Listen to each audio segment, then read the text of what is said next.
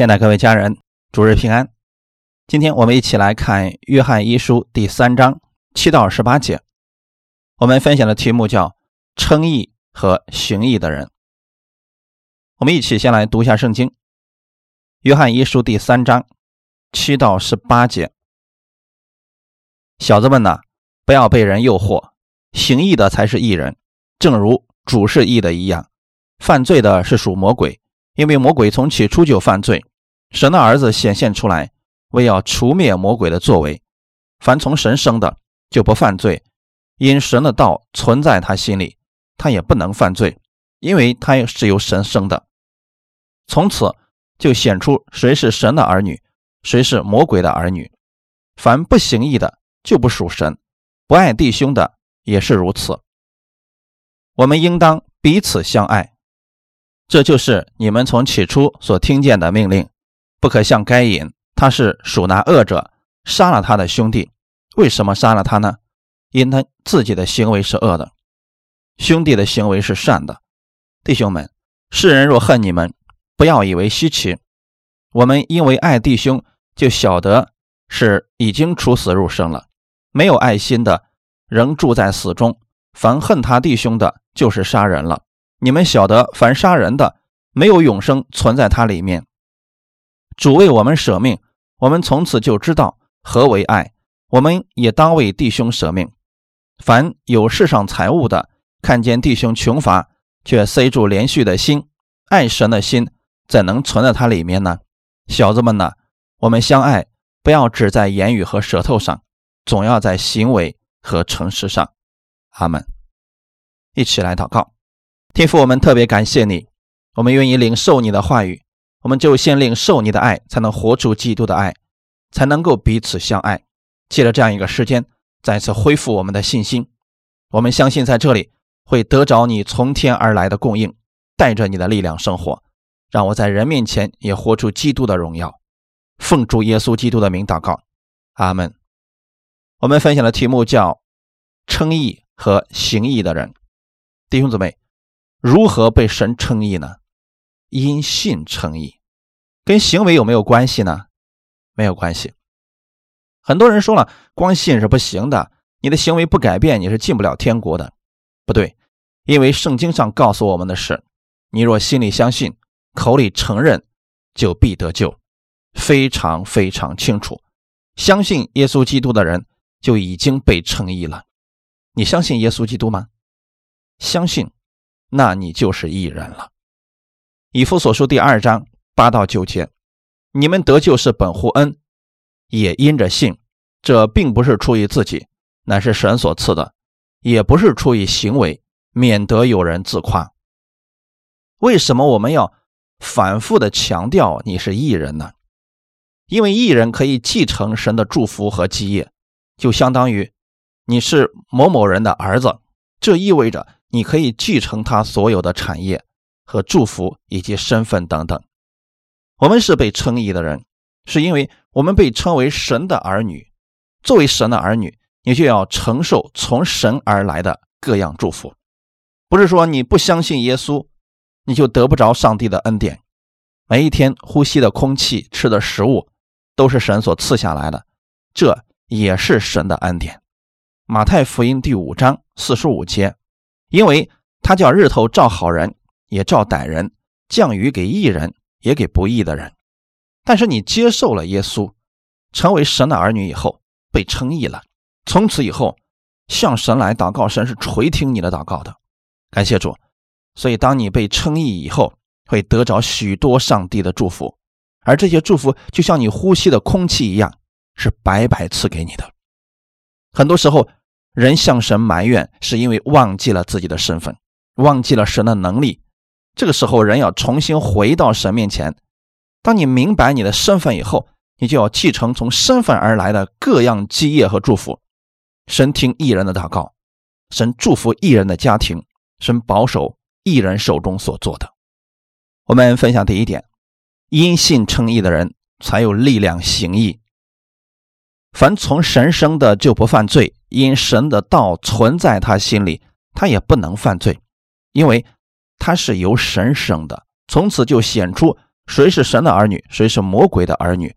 凡不行义的，就不属神；不爱弟兄的，也是如此。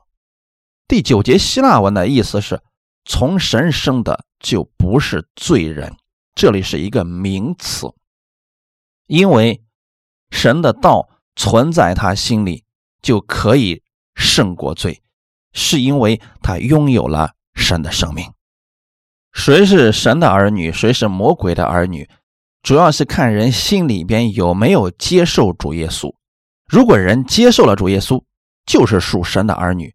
属神的人会行义，也会从他里面发出爱心。什么叫做行义呢？是我们努力的去成为义人吗？很多地方教导说，你们要做光做盐，无论人如何努力，你都不能成为光。怎么样努力，你也不能成为盐，因为你就是一个人，你再努力也不可能成为盐。耶稣的原话是：“你们是光。”你们是盐，这个意思是，基督在我们里面，我们能发出基督的光。那个光不是你的，是耶稣基督的。我们以为去行义了，这个义好像是我们努力行出来的一样，其实不是的。你只是把你里边基督的义发出来的。感谢赞美主，公义是礼物，你的信仰会结出果子来，我们称之为。公益的果子，但是你无论你怎么努力，你也不可能达到公益。如果是这样，你又回到了因行为称义当中了，而不是因信称义了。这到底是什么意思呢？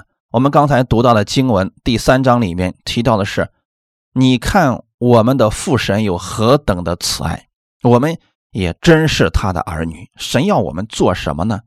就是让我们彼此相爱。我们应当彼此相爱，这就是你们从起初所听见的命令。不可像该隐，他是属那恶者，杀了他兄弟。为什么杀了他呢？因自己的行为是恶的，兄弟的行为是善的。这一段整个讲的是让我们彼此相爱。这里边不是说你要努力成为公义，成为公义以后，你才能去爱弟兄，而是。神已经把这个爱、把这个公义放在你里边了，你就能够去爱你的弟兄了。所以，我们应当彼此相爱，这就是起初我们所听见的命令，而不像刚才所提到的该隐。我要跟你们讲讲该隐的故事。亚当有两个儿子，一个叫该隐，一个叫亚伯，他们两个都是从亚当生的。刚才我们读的经文里面提到，你们不可像该隐一样，因为他是属于那恶者，因为他杀了他的兄弟。为什么杀了他兄弟呢？因为他的行为是恶的。该隐行为到底恶到什么程度呢？他为什么要杀了他的兄弟呢？因为该隐的行为不够好，他没有行出义来。那这里提到了该隐的行为和亚伯的行为，我们一起来看一下这个故事，一起来读一下《创世纪》第四章三到七节。有一日，该隐拿地里的出产为供物献给耶和华，亚伯。也将他羊群中头生的和羊的脂油献上。耶和华看中了亚伯和他的供物，只是看不中该隐和他的供物。该隐就大大的发怒，变了脸色。耶和华对该隐说：“你为什么发怒呢？你为什么变了脸色呢？你若行得好，岂不蒙悦纳？你若行得不好，罪就伏在门前。他必恋慕你，你却要制服他。”两个人的行为区别在哪里？你们看出来了吗？他们都认识神。亚伯是牧羊的，该隐是种地的，在献给神的供物上有了区别。除此之外，两个人没有其他区别。该隐拿地里的土产献上，亚伯献上的是羊群中头生的和羊的脂油。他们只不过是供物献的不一样。耶和华看中了。亚伯和他的供物，以前有人说，因为神喜欢吃肉，不喜欢吃五谷杂粮。该隐献上的是土里边的东西，神不喜欢，是因为我们的神喜欢吃肉吗？当然不是。你若行得好，岂不蒙悦纳？这里行的好，不是指行为的好坏，而是与祭物有关。亚伯是按神的方式献祭，而该隐是把自己所喜悦的献给了神。简单分享一下这两个人的区别在哪里？亚伯向神献上的是羊群中头生的，旧约里边有很多东西，最后都是预表，都是影子，实体都在新约当中。亚伯将羊群中头生的和羊的脂油献上，这预表的是耶稣基督。因为亚当犯罪以后，神在伊甸园用一只动物的皮子给他们做了衣服穿上了。神要告诉他们的是，其实动物本不该死的，他没有犯罪，因为你犯罪了，他要替你而死，来遮挡你的羞耻。因为他流血了，你就不必再流血了。亚当听到这个事情之后，就把这个事情告诉了他两个孩子们，所以两个人都知道这个事情，而且两个人也肯定都明白。为什么向神来献祭？他们两个是知道的，可就在祭物上不同，他们的行为在神的眼中就完全不一样了。动物的血代表着什么呢？赎罪祭，羔羊要代替我所有的罪，替我的罪而死，这样人就被神接纳了。利未记里边也提到了，当以色列人犯罪之后。他们就牵着牛羊鸽子去见祭司，祭司让他们把手放在羊的身上，说：“我所有的罪都归到这只羊的身上。”然后这只羊被杀掉，它的血要流出来。这个时候，祭司说：“你可以回去了，因为你的罪已经被赦免了。”因此，他在神的眼中被称为是义人了。阿门。圣经上告诉我们说：“若不流血，罪就不得赦免了。只有那无罪的替我们死了。”我们才能无成为无罪的，这就是亚伯向神献上的祭物。至于该隐呢，他献的是土产，也许是土豆，也许是玉米，也许是小麦，这些东西该不该献呢？该献。弟兄姊妹，在立位记里面有五大祭，里边有出赎之物的，但首先你要献的是赎罪祭。如果人的罪不被除掉之后，无论你在神面前献的是什么，神都不会悦纳的。罪不被除掉，行为就不被悦纳。所以，当亚伯借着动物的血献上之后，他在神的眼中就被称为义了。他所行的也被神看为义的。该隐到底错在什么地方呢？他没有献上赎罪祭，这就是为什么不能够被神悦纳的原因了。两个人来到神面前，一个被称为义人，一个没有被神悦纳。关键就在于他们来到神面前的方式。亚伯是正确的相信，其实亚伯也是什么都没有做。他们两个唯一的区别就在于祭物不同，其他的都是一样的。为什么亚伯是义的呢？他到底做了什么样的行为呢？就是因为他相信了，他正确的相信了，他献上这个羊羔的时候就被神称义了。弟兄姊妹，我们现在神面前的祭物是耶稣基督。基督宝血的功效是直到永远的，所以当耶稣基督甘愿为我们死在十字架上，他流出宝血，我们的罪被洗净了，神就称我们为义了。因着耶稣基督，你在神的眼中是被称义的。如果人要是想通过自己的好行为取悦神，就又回到律法之下，没有人能靠着律法称义的。圣经告诉我们，亚伯献上的。鲜血，他被神接纳了，而该隐献的是地里的土产为供物。为什么土里的东西没有办法去掉罪呢？因为亚当犯罪以后，地就受到了咒诅，拿着被咒诅的东西献给神，神是不悦纳的。可是神怎么说的呢？解释一下这段经文，这段经文很重要。神不悦纳该隐的时候，该隐就。大大的发怒，变了脸色。一个觉得行为不错的人，你说他行的不够好，他会给你急的。我们哪儿做的不好啊？你说说看，我做了这么多，你竟然说我做的不好，说我靠的是自己。所以该隐就说了：“凭什么呀？我也是辛辛苦苦种出来的东西，我给你，你还不要，还出说这说那的，说我行的不够好。”这个时候他就大大的发怒，变了脸色。神非常有耐心和爱心，神说。你为什么发怒呢？你为什么变了脸色呢？你若行得好，岂不蒙悦纳呢？你若正确的相信，献上羔羊之后，难道不被悦纳吗？神是不是这个意思呢？这件事情对于该隐来说难不难？一点都不难。后面还有一句：“你若行的不好，罪就伏在门前，他必恋慕你，你却要制服他。罪就伏在你门前。这个罪在希伯来文当中还有另外一个意思，呃，就是相当于说一个词里边有好几个意思。还有另外一个意思叫赎罪记，这里用赎罪记更好一些，就是当你行的不够好的时候，赎罪记就在你的门前。一直在等候着你，你可以拿着它献在神面前。当你觉得神不够爱你的时候，你需要重新回到耶稣基督面前，默想一下他是你的赎罪祭，默想耶稣基督到底为你做了什么，你就明白了神的爱，就知道你的一切都是从神而来的，不是靠着你的行为。我们要正确的理解圣经。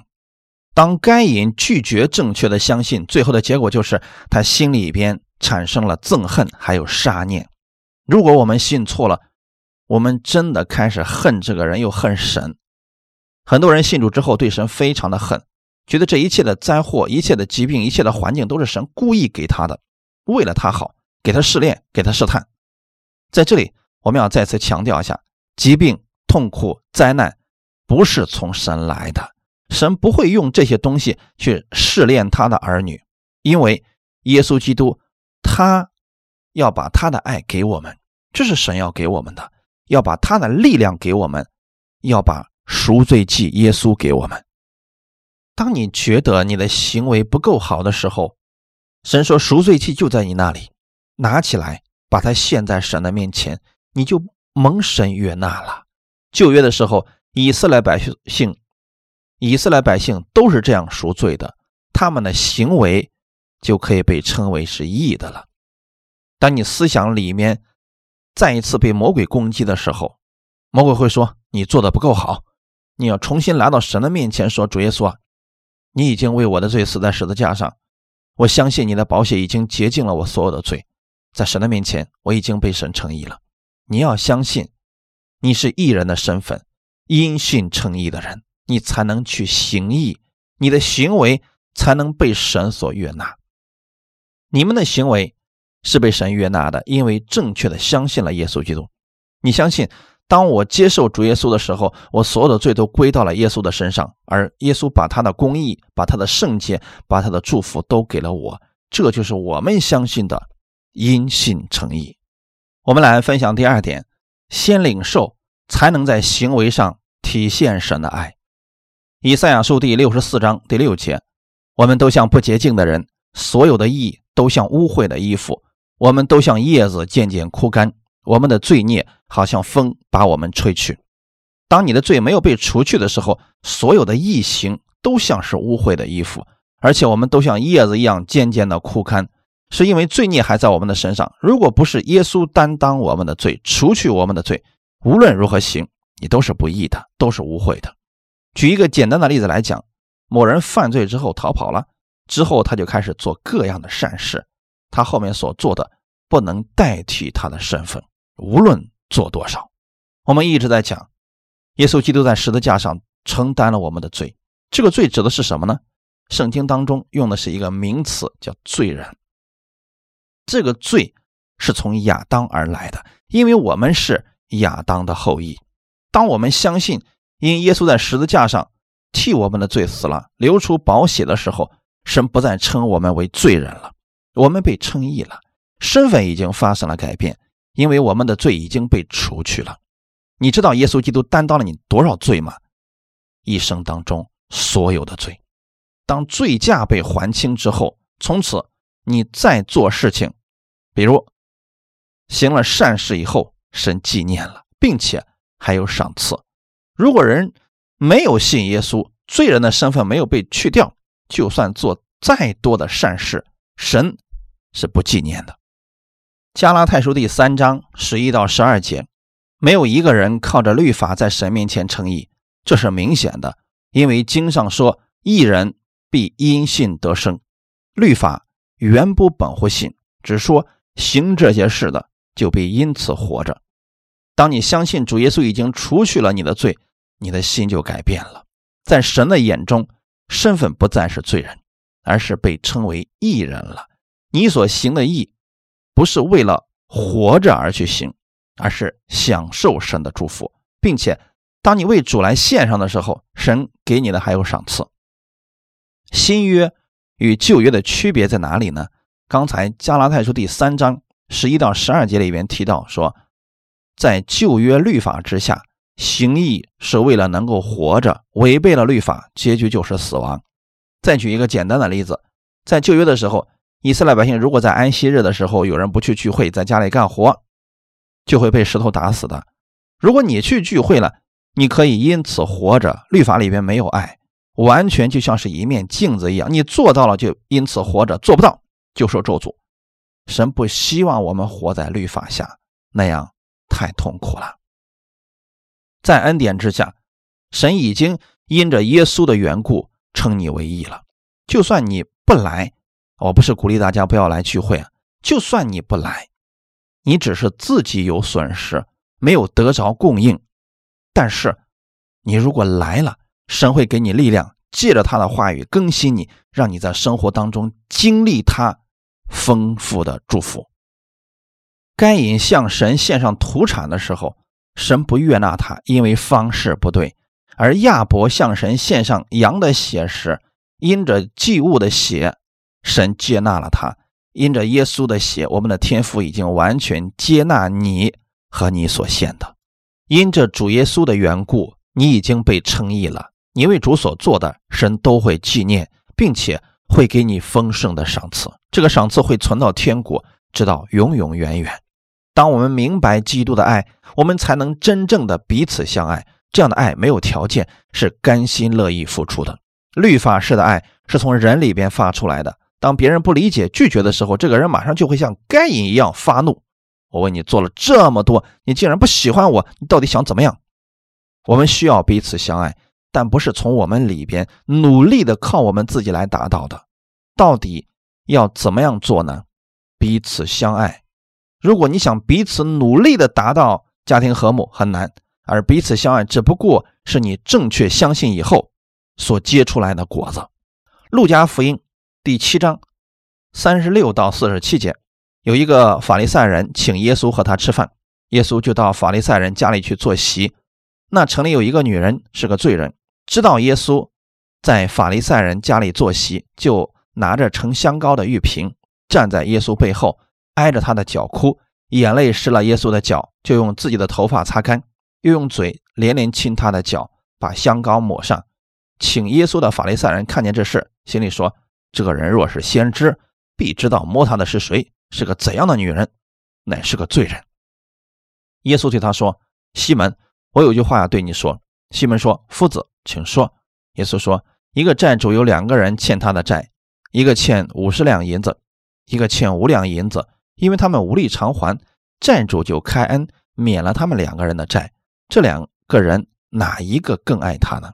西门回答说：“我想是那个多得恩免的人。”耶稣说：“你断的不错。”于是转过来向着那女人，便对西门说：“你看见这女人吗？我进了你的家，你没有给我水洗脚，但这女人用眼泪湿了我的脚，用头发擦干。你没有与我亲嘴。”但这女人从我进来的时候就不住的用嘴亲我的脚，你没有用油抹我的头，但这女人用香膏抹我的脚，所以我告诉你，她许多的罪都被赦免了，因为他的爱多；但那赦免少的，他的爱就少。这段经文我们都读过了。耶稣去的是一个法利赛人西门的家里。我们一直在讲法利赛人有个特点，他们相信律法，维护律法。喜欢靠着行为来取悦神。他请耶稣吃饭，到坐席的时候，其实他待耶稣并不像尊贵的贵宾。在犹太人的习俗里边，如果你是贵宾的话，去他家里之后，首先他要给你水来洗脚，然后要用香膏来膏你的头。但是耶稣到了这个法利赛人家里之后，他没有做这样的事情。当他们正在吃饭坐席的时候，城里有一个女人，这个女人可能行为在那个城里并不好，所有的人都知道，法利赛人也知道。法利赛人的特点是喜欢指出别人的罪，喜欢给别人定罪。当这个女人来到他家里边，把香膏倒在耶稣的脚上，开始哭的时候，法利赛人看这个女人，跟耶稣看这个女人是两种截然不同的观点。法利赛人心里说：“这个人若是先知，必知道摸他的是谁，是一个怎么样的女人，是一个罪人。”耶稣没有定罪这个女人。虽然他知道这个女人是什么样的人，只有我们领受了基督不定罪的恩典，才能活出不定罪的生活。罗马书第八章第一节说：“如今那些在基督耶稣里的就不定罪了，是因为耶稣基督的血已经洁净了我们的罪，神不再定我们的罪了。我们也不要定别人的罪。在这里坐着的都是神的爱子，都是用耶稣基督宝血换来的，所以你也不要定他们的罪。”你看法利赛人怎么说的？三十九节，请耶稣的法利赛人看见这事，心里说：这人若是先知，必知道摸他的是谁，是个怎样的女人，乃是个罪人。当人靠着行为自夸的时候，就会很容易看不起不如自己的人。很明显，这个法利赛人看不起这个女人，但耶稣并没有定罪这个女人，反而夸奖了她。只有我们。正确的领受，我们才能够活得正确。耶稣教导西门说：“你看见这个女人了吗？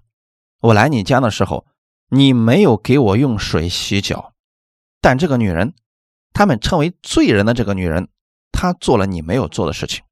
然后用头发擦干，头发是女人最尊贵的。这个女人把自己的荣耀用来擦耶稣的脚，然后说：你没有与我亲嘴。”这是以色列犹太人的一种习俗，我们不要去学习。读圣经，我们一定要知道，其中有一些是有背景的，要了解这个背景。耶稣说：“你没有与我亲嘴，但这个女人在我进来的时候，就不住的用她的嘴亲我的脚。为什么这个女人能做这样的事情呢？因为她明白自己很多的罪都被耶稣赦免了，她领受了。”耶稣的赦免，所以产生了爱的行动。基督徒如何有力量行义呢？当你明白了耶稣赦免了你多少罪的时候，你就有多少爱在你里边。当你发现你自己又犯错的时候，要重新回到耶稣基督的面前来说：“主啊，通过这件事情，我再一次看到了我自己的软弱，但同时我也知道你已经赦免了我这个罪，我领受你的赦免而生活。”当人不断的发现基督的赦免时，就会不断的被基督的爱充满。有一次，彼得对耶稣说：“主啊，我兄弟今天得罪我七次，我已经饶恕他了。”耶稣说：“你要饶恕他七十个七次。”这是耶稣对我们的饶恕。七和七十在圣经当中都代表完全数。耶稣对我们的饶恕是完全的饶恕。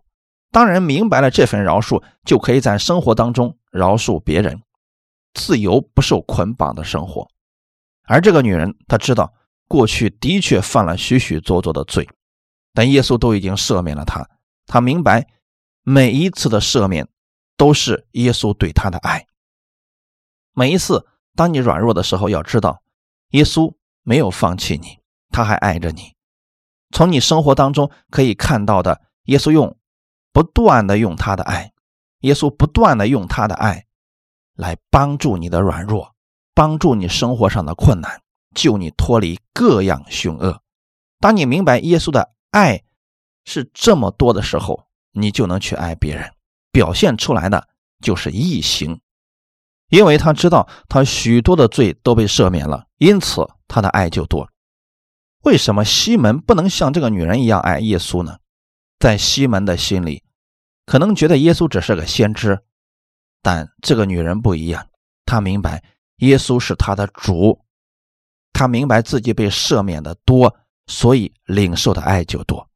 后面一句说：“但那赦免少的，他的爱就少。”这个是什么意思呢？难道耶稣对人的赦免还有的多有的少吗？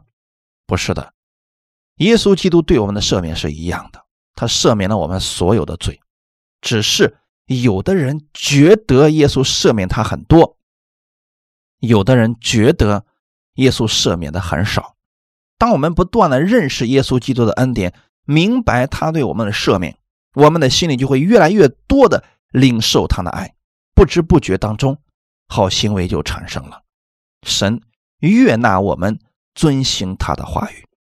我们现在没有办法直接去爱耶稣本人了，人唯一能做的就是把这个爱行在弟兄当中的最小的一个人身上。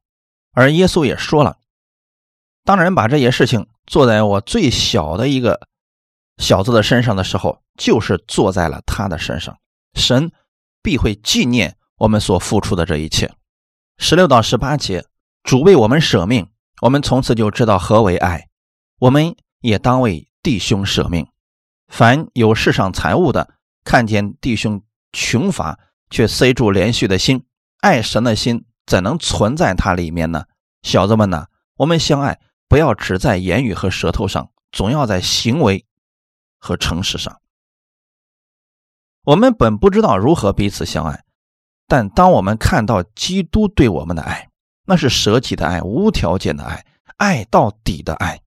我们明白。基督如此爱我们的时候，我们才能真正的活出这份爱，会无私的帮助我们身边缺乏的弟兄，让彼此相爱，不是口号，而是在行为和诚实上体现出来，世人就看出我们是基督的门徒了。感谢主，我们一起来祷告。天父，我们特别感谢赞美你，耶稣基督为我们在十字架上成了赎罪祭，还清了我们的罪债。使我们与神和好了，我们是因信被称义的人。当我们越多的明白你的爱，我们就会活出你的爱。你愿意我们得着丰盛的生命。我领受你的话语，活出基督的样式。请带领我这一周新的生活，赐给我当下所需要的智慧，让我们行出好行为，不单荣耀你的名，也提升我的生命，更多的认识你的恩典。天父，谢谢你如此爱我，请用话语每天不断的更新我的心思意念，让我在生活当中更多的经历你的同在和大能。奉主耶稣基督的名祷告，阿门。